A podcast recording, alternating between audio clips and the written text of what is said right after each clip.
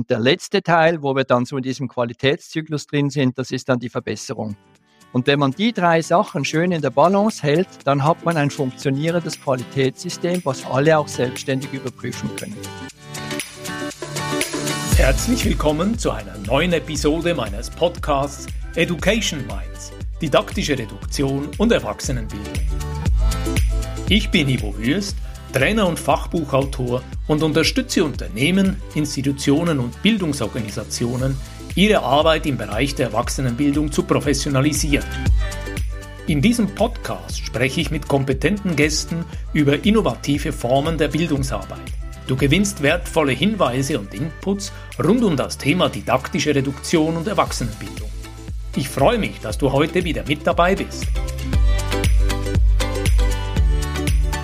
Willkommen zu einer neuen Folge in der Podcast-Reihe Education Minds, didaktische Reduktion und Erwachsenenbildung. Heute bei mir zu Gast Jean-Claude Zollinger. Hallo Jean-Claude, schön, dass du mit dabei bist. Hallo Ivo, vielen Dank für deine Einladung. Ich freue mich sehr, heute bei dir sein zu dürfen. Jean-Claude, du bist Fachspezialist im Wissensmanagement und kennst dich im Bereich Qualitätsmanagement und Business Excellence bestens aus. Du bist Dozent und Kursleiter an verschiedenen höheren Fachschulen und Inhaber einer eigenen Beratungsfirma im Bildungsbereich. Dazu begleitest du Unternehmen zur Zertifizierung und stehst ihnen als Coach mit Rat und Tat bei didaktischen Fragen zur Seite. Jean-Claude, erzähl uns etwas aus deinem Leben.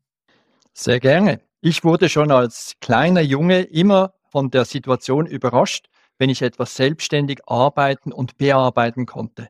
Und das hat mich eigentlich das ganze Leben bis hierher geprägt.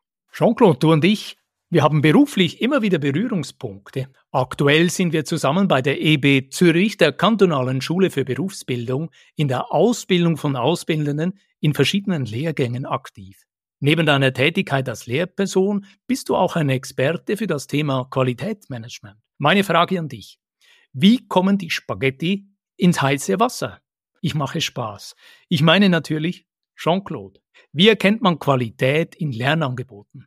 Qualität in Lernangeboten erkennt man sehr gut, wenn man engagierte Lehrpersonen vor sich hat. Leute, die brennen für das Thema, das sie vermitteln wollen. Entsprechend ist auch der Unterricht von diesen Personen geprägt durch eine gewisse Spannung. Man weiß vielleicht nicht, was kommt, man ist überrascht, man wird bewegt, man kann sich selber auch bewegen. Und auch noch ein wichtiger Teil, denke ich, sind die Grundlagen, also die Dokumentationen, dass man beispielsweise aktuelle Lektionspläne hat. Du hast ja viel Erfahrung als Auditor für Zertifizierungssysteme in der Schweiz, in Europa und auch in den USA. Da gibt es vermutlich viele unterschiedliche Qualitätssysteme, die da im Markt im Einsatz sind. Sind dir in der Vergangenheit schon viele davon begegnet? Kannst du ein paar grundlegende und wichtige Bestandteile oder Elemente von einem Qualitätssystem kurz aufzählen? Oder kannst du mir ganz einfach die Frage beantworten, was zeichnet ein gutes Qualitätssystem aus? Für mich bedeutet Qualitätssystem gleichzeitig auch Qualitätentwicklung, also etwas, was sich weiterentwickelt. Für mich muss das System leben, das heißt, die Betroffenen sind aktiv, sie werden zu Beteiligten gemacht, sie erkennen einen Sinn in dem, was sie tun und für das, was sie tun und sie haben einen persönlichen Nutzen davon. Das gefällt mir gut, dieser Gedanke, Betroffene zu Beteiligten machen, Beteiligte des Prozesses und eben diesen Nutzen erkennen.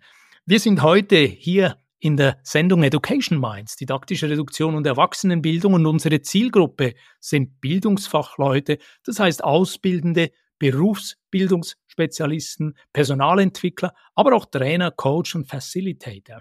Wenn du einer Bildungsfachperson einen Tipp geben kannst, Jean-Claude, wie sie sich beim Aufbau und Betrieb eines Qualitätssystems aktiv einbringen kann. Was wäre das für ein Tipp? Vielfach sind ja die Lehrpersonen, respektive die Leute, die man eigentlich mit diesem Qualitätssystem unterstützen möchte, eher Statisten und nicht aktiv Beteiligte. Ich denke, die Person soll sich selber doch zuerst fragen, was kann ich in meinem Umfeld einbringen für das Qualitätssystem? wo kann ich etwas dazu beitragen? Weil schlussendlich ist es ja die Person, eben die betroffene Person, für die das System aufgebaut wird. Und in dem Moment, wo ich mich als betroffene Person frage, was ich selber dazu beitragen kann, werde ich auch viel konkreter. Und konkreter heißt, dass es schlussendlich etwas ist, was greifbar wird. Komm, lass uns hier im Gespräch auch einen Moment konkreter werden. Kannst du das eine Art didaktisch reduzieren? Was sind beispielsweise die drei wichtigsten Erfolgsfaktoren für ein gelingendes, funktionables Qualitätssystem? Einmal mehr, das System muss gelebt werden. Es muss praktisch pulsieren. Es heißt, dass auch für alle Betroffenen ein Nutzen entstehen soll, und zwar nicht nur gerade am Anfang, wenn es um die Zertifizierung beispielsweise geht, sondern auch im täglichen Betrieb. Ich gebe dir dazu ein Beispiel. Nehmen wir an, nach einem Kurstag wird die Teilnehmerbefragung durchgeführt. Anschließend werden die Ergebnisse erfolgreich auf die Seite gelegt und man macht sich Gedanken, was man in einem Vierteljahr vielleicht überprüfen sollte. Das hat für mich nichts damit zu tun, dass es aktiv ist. Aktiv wäre für mich Teilnehmerbefragung durchführen, anschließend eine kurze Auswertung machen, allfällige Fehler oder Schwachstellen sofort identifizieren und schon für das nächste Mal bereits korrigieren, wenn das notwendig ist. Also quasi wirklich hands-on. Du sagst hands-on, unmittelbar, zeitnahe Rückmeldungen.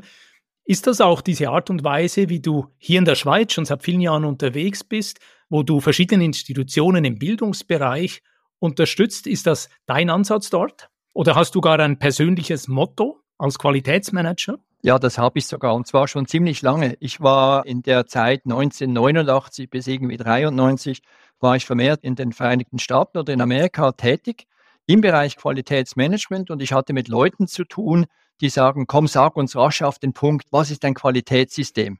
Nicht irgendwie was Kompliziertes, sondern rasch und eben schnell.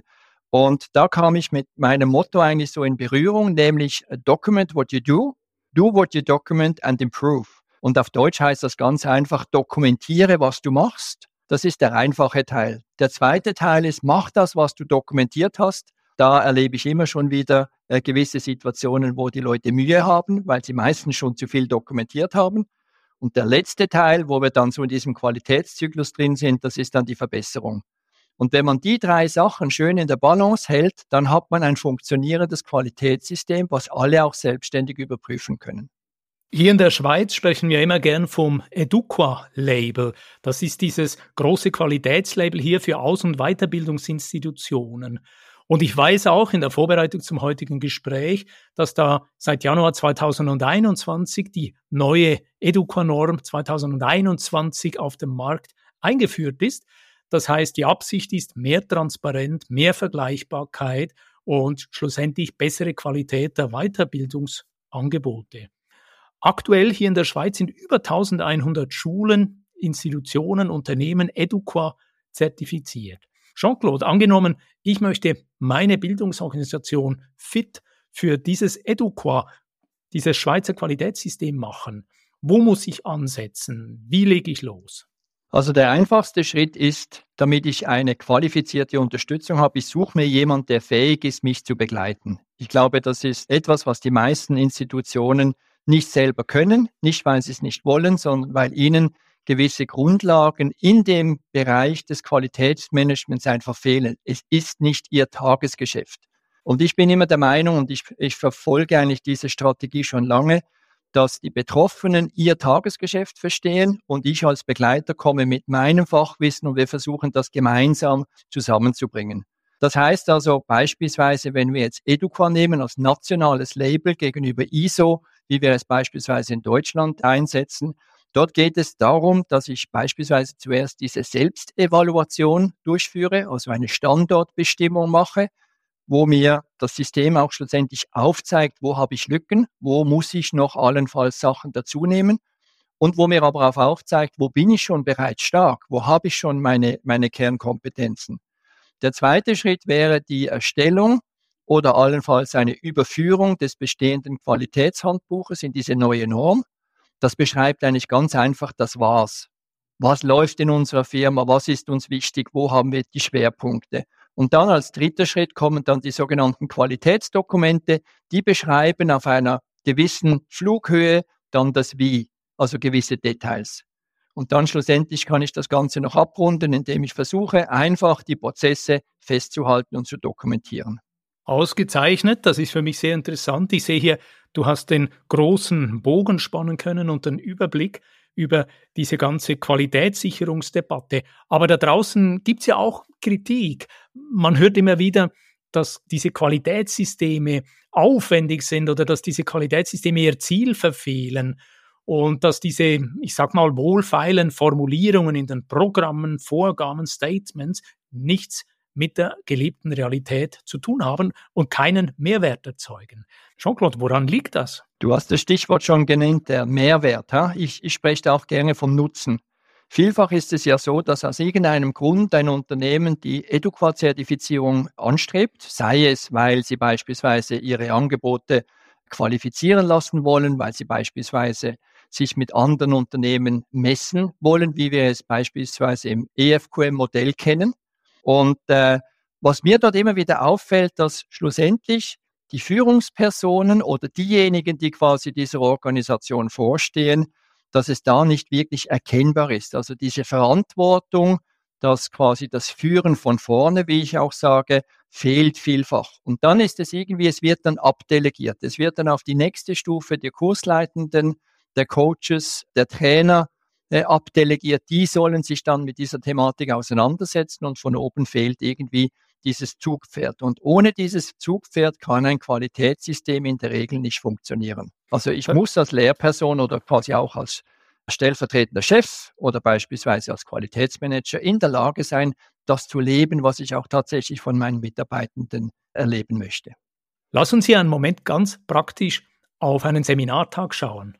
Ich stelle mir einen gelungenen, lehrreichen, lernwirksamen Seminartag vor. Die Teilnehmenden sind engagiert mit dabei, bringen ihr Vorwissen ein, sie definieren eigene Lernziele, sie explorieren auch individuelle Lernpfade und sie tauschen sich mit den anderen aktiv aus. Es entsteht eine Art Lerngemeinschaft und möglichst viele der Teilnehmenden spüren vielleicht sogar eine Art psychologische Sicherheit in diesem Setting. Das heißt, sie getrauen sich einzubringen, sie hören einander zu. Ist das die Qualität, die du dir in einer Lernsituation vorstellst? Oder was genau macht für dich Qualität in der Praxis aus? Ich denke, Qualität in der Praxis kann man sehr gut auf die drei Bereiche aufteilen, wenn wir von Lernsituationen sprechen. Wir haben eine Planungsphase, wo wir uns Gedanken machen, wie wir die Zielgruppe mit spannenden Zielen erreichen können. Dann begeben wir uns in die aktive Durchführung. Wir, wir gestalten den Unterricht methodisch, didaktisch. Wir haben Spaß im Unterricht. Wir spüren einander. Wir leben einander in diesen verschiedenen Situationen. Und ganz am Schluss kommt dann noch die Auswertung und die Beurteilung. Und ich denke, wenn jetzt in all diesen Bereichen diese Qualität spürbar ist, meistens ist es ja nicht so, dass ich es spezifizieren kann, sondern es ist so das Setting, was stimmt, wie du das angesprochen hast. Die Situation ist stimmig. Ich denke aber für den, den Qualitätsgedanken sollte es wirklich in dem Sinn sein, von der Planung über die Durchführung in die Beurteilung und zwar das Ganze so weit dokumentiert. Und jetzt kommen wir wieder zu meinem Ansatz, Document what you do, do what you document, dass ich es am Schluss auch wieder nachvollziehen kann und gegebenenfalls anpassen. Ich glaube, das ist der große Punkt, dass ich immer, ich muss nicht groß schrauben, aber ich kann an kleinen Schritten mich jedes Mal ein bisschen verbessern. Ähnlich wie wenn ich einen Kuchen backen würde und beim ersten Mal ist er zu hell, beim nächsten Mal zu dunkel, dann passe ich das wieder an. Und so stelle ich mir den Unterricht auch vor. Wunderbar, wie du das hier sehr anschaulich auffächerst. Und wenn wir das noch ein bisschen versuchen zuzuspitzen, Jean-Claude, kannst du mir drei Sachen nennen, die in einem erfolgreichen Lernprozess unbedingt vorhanden sein sollten? Ich habe mir im Vorfeld eine Situation überlegt, und zwar ich finde es ganz wichtig, wir haben ja manchmal Situationen in unseren Lernsituationen, wo Leute quasi verpflichtet werden, etwas zu lernen. Sie werden quasi dazu verdonnert, wie wir umgangssprachlich sagen. Und dieses Verdonnern ist eine Ausgangslage. Wenn ich jetzt aber in der Lage bin, den Leuten den Nutzen zu verkaufen, also die Leute auf den Nutzen hinzuweisen, dann wird das Verdonnern plötzlich, bekommt das, wird es abgeschwächt, bekommt eine andere eine andere Qualität. Wenn ich dann noch die Teilnehmer aktiv in den Unterricht bewegen kann, wenn ich mit ihnen Sachen erleben kann, wo sie sich äh, austoben können, gedanklich, aber auch physisch, dann bin ich dort schon wieder einen Schritt weiter. Die Anforderungen an den Unterricht müssen stufengerecht sein. Das heißt, die Leute sollen und müssen auch schlussendlich etwas dazu beitragen. Ich kann dir ein ganz kleines Beispiel nennen.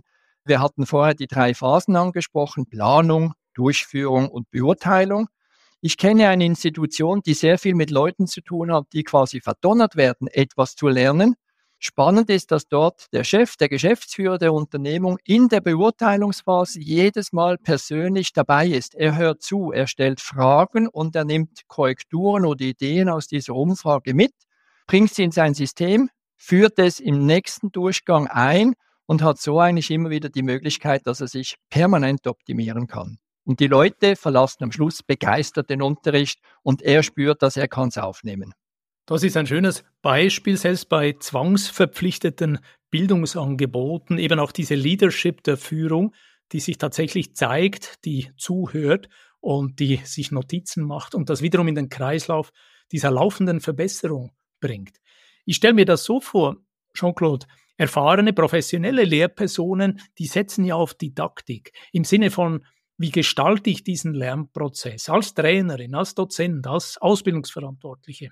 Dann kommt aber auch die Methodik ins Spiel, mit welcher Vorgehensweise fühlen sich die Teilnehmenden angesprochen? Was braucht es, damit sie sich einbringen, damit sie sich konzentrieren, damit sie tatsächlich lernen können? Und diese Konzentrationsspanne, diese Aufnahmefähigkeit zu berücksichtigen, das finde ich enorm wichtig.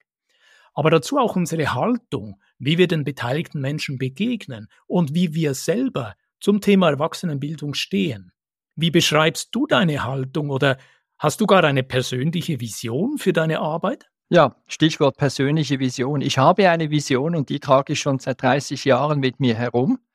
Ich darf heute und jetzt auch sagen, dass wir nahe davor stehen, dass wir diese Vision auch erfüllen können. Und zwar meine Vision ist es, dass die zertifizierten Institutionen jederzeit über ein aktuelles und gelebtes Qualitätssystem oder Qualitätsentwicklungssystem verfügen so dass im Prinzip eine Überprüfung, wir nennen das äh, Audits oder eine Visitierung, jederzeit ohne Vorbereitungszeit durchgeführt werden kann, weil das System immer ajour ist. Das ist so eine, wirklich eine Vision, die ich schon lange versuche zu realisieren, weil was ich immer schade finde, Qualitätssysteme, Entwicklungssysteme, die schauen eigentlich mehrheitlich nach zurück, die schauen nach hinten, die dokumentieren, was war, aber weniger, was in der Zukunft ist oder wo wir heute stehen. Und diese Vision habe ich jetzt realisieren können mit unserem Qualitätsmanagementsystem 2.0, was ermöglicht, über verschiedene Mechanismen wirklich ein System ins Leben zu, zu bringen, was mit relativ wenig Aufwand am Leben erhalten bleiben kann. Es ist Schur. Es lebt, es hilft und unterstützt die Lehrpersonen, es unterstützt die Fachpersonen in der, in der Institution, quasi das zu machen, was ihnen am Herzen liegt, nämlich das Fachwissen erleben zu lassen. Und das System ist im Hintergrund, bietet ein gewisses Grundrauschen an und hilft und stellt die entsprechenden Werkzeuge zur Verfügung. Wenn wir an dieser Stelle im Gespräch so einen Moment zurückschauen, das waren ja besondere, spezielle, zum Teil auch turbulente letzte drei Jahre mit der Ausrufung der Pandemie und dann dieser Schub und Wechsel Richtung Online, Digital, Videokonferenzen.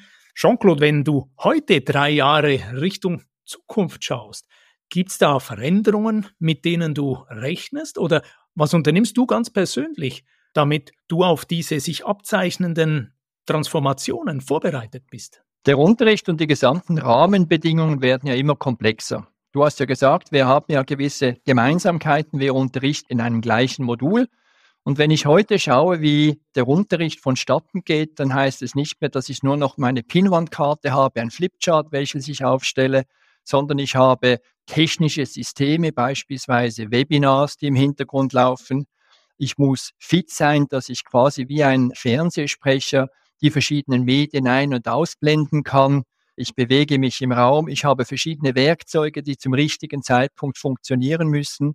Und dann bin ich noch zusätzlich, wenn ich dann mit technischen Geräten unterwegs bin, auch noch eine gewisse Supportperson für meine Teilnehmenden, die ja auch aktiv am Unterricht mitmachen wollen. Und wenn ich das alles so zusammenfasse, dann kommt es mir vor, dass wir quasi wie in einem Mini-Fernsehstudio sind und das Ganze alleine managen müssen. Und ich gehe davon aus, dass dieser Trend in dieser Richtung sich weiterentwickeln wird. Der Unterricht wird komplexer. Und jetzt nicht so, wie du das gesagt hast, methodisch-didaktisch. Ich denke, da, das haben wir sehr gut im Griff. Aber die ganzen Rahmenbedingungen, inklusive allenfalls auch noch die Kursunterlagen, das Schulungsmaterial, was noch zur Verfügung gestellt werden muss, Lernjournale oder Fotoprotokolle, die wir noch parallel dazu während dem Unterricht erstellen. Das alles muss durch die Lehrperson schlussendlich im Griff behalten werden können. Und ich denke, ja, es wird in dieser Art und Weise weitergehen und schlussendlich noch viel mehr von uns verlangen. Wir haben aktuell auch die Situation mit der GPT, äh, mit KI, welches auch noch den Unterricht beeinflusst. Auch da wird sich das Ganze noch in Meilensteinen weiter bewegen. Und vielleicht, um nochmals auf deine Spaghetti-Frage zurückzukommen, wir haben ja dann auch noch die Teilnehmenden. Und die dürfen wir nicht vergessen, neben all diesen technischen, mit diesem technischen Material, was uns umgibt, weil die wollen ja weiterhin etwas lernen, die wollen weiterhin aktiv im Unterricht dabei sein. Und äh, ich denke, so vielleicht mit der Metapher gesprochen, wir sollten versuchen, dass wir den Baum vor lauter Wald immer noch sehen und auch fokussieren können.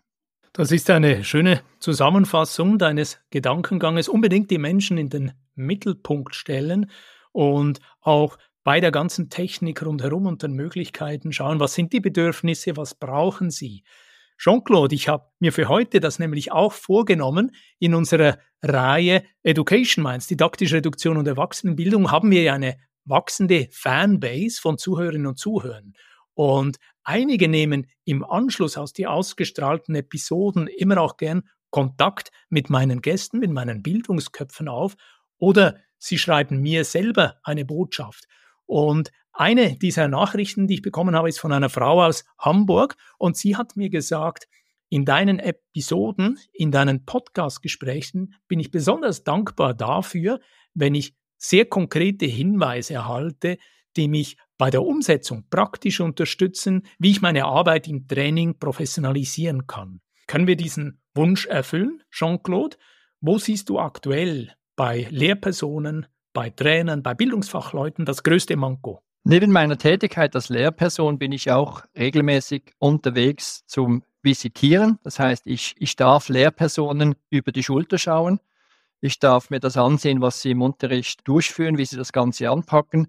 Und mir fällt immer wieder auf, dass der Aspekt der Lernanstrengung, also dass man wirklich etwas dazu machen muss, um etwas zu lernen, nicht vom Setting her, sondern bei der eigenen Person, dass das manchmal wie zu kurz kommt. Ich erlebe Lehrpersonen, die eher referieren, anstatt die Möglichkeit den Teilnehmenden zu bieten, wenn sie dann schon im Präsenzunterricht sind, aktiv mit dem Stoff äh, sich auseinanderzusetzen.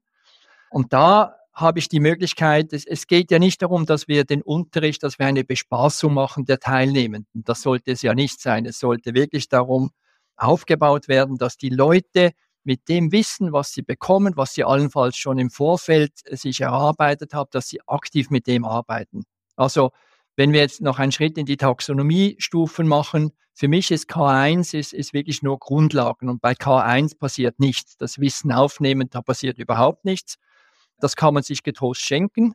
Dafür muss ich versuchen, in einem Unterricht, der heute tendenziell ja eh immer kürzer wird, weil immer mehr ausgelagert wird, sei es in die Vorbereitung, in die Nachbearbeitung, dass im Unterricht selber gearbeitet werden darf. Also dass die Leute die Möglichkeit bekommen, sich aktiv zu betätigen, sich das Wissen zu erarbeiten, Erfahrungen zu sammeln, sich auszutauschen. Das ist, glaube ich, einer der für mich wichtigsten Punkte, für den Unterricht, den ich auch immer wieder sehr gerne neuen Personen, die sich in diese leere Situation eingeben, mitgebe. Lernanstrengung als Stichwort. Lernanstrengung als Stichwort und du bringst auch das Modell von Benjamin Blum mit den sechs Taxonomiestufen, Wissen, Verstehen, Anwenden und wir zielen natürlich darauf, dass die Menschen in den Lernprozessen anwenden können. Und jetzt haben wir heute ja über verschiedene Modalitäten der Erwachsenenbildung gesprochen. Wir sagen dem häufig auch die klassische Präsenzsituation oder hybride Settings, wo ein Teil der Lernenden online zugeschaltet sind oder weitere Fachpersonen via Zoom oder Teams dazugeholt werden. Schließlich ein Blended Learning Arrangement, wo es vorgelagert im Sinne der Vorbereitung Inhalte online gibt, dann aber Momente der Begegnung, wo über Fragen, Herausforderungen diskutiert werden oder wo konkrete Anwendungs- und Übungsmöglichkeiten möglich sind. Und schließlich noch eine Phase der Nachbereitung und Vertiefung, die dann vielleicht wieder online ist. Im Vergleich Präsenz, Hybrid, Blended, Flipped Classroom, wo die ganze Vorbereitung im Vorfeld den Teilnehmenden delegiert wird. Was würdest du sagen, Jean-Claude? Was bietet den größten Lernerfolg und gibt es eine Form, die du auch persönlich bevorzugst? Ist das jetzt wieder eine Spaghetti-Frage? Nein, Spaß beiseite. Welche Form äh, bevorzuge ich? Ich habe in, für die Vorbereitung von diesem Gespräch ein äh, Artikel gefunden in der NZZ, in der Neuen Zürcher Zeitung von 2004, wo die Frage thematisiert wurde, wie wichtig ist Blended Learning? Und für mich ist Blended im Sinne von die Mischung macht tatsächlich das zentrale Punkt. Es geht nicht darum, ob jetzt Präsenzunterricht besser ist als, als Online-Unterricht. Ich denke, man muss die richtige Form zum richtigen Zeitpunkt wählen. Und deshalb ist für mich Blended Learning eine ideale Ergänzung, weil ich kann die besten Elemente mischen. Ich kann beispielsweise sagen, ich gebe gewisse Informationen im Vorfeld zum Durchlesen, ich gebe einen konkreten Arbeitsauftrag, wir kommen zusammen, wir tauschen uns aus und wir werden vielleicht in einem zweiten Schritt nachher noch etwas nachbearbeiten. Du hast vorher Hybrid erwähnt. Hybrid ist für mich auch eine gute Möglichkeit, Dazu muss aber der technische Rahmen stimmen, weil einfach nur ein Mikrofon aufstellen, eine Kamera und sagen, ja, die Hälfte kann zu Hause oder am Arbeitsplatz bleiben, das ist für mich noch nicht hybrid.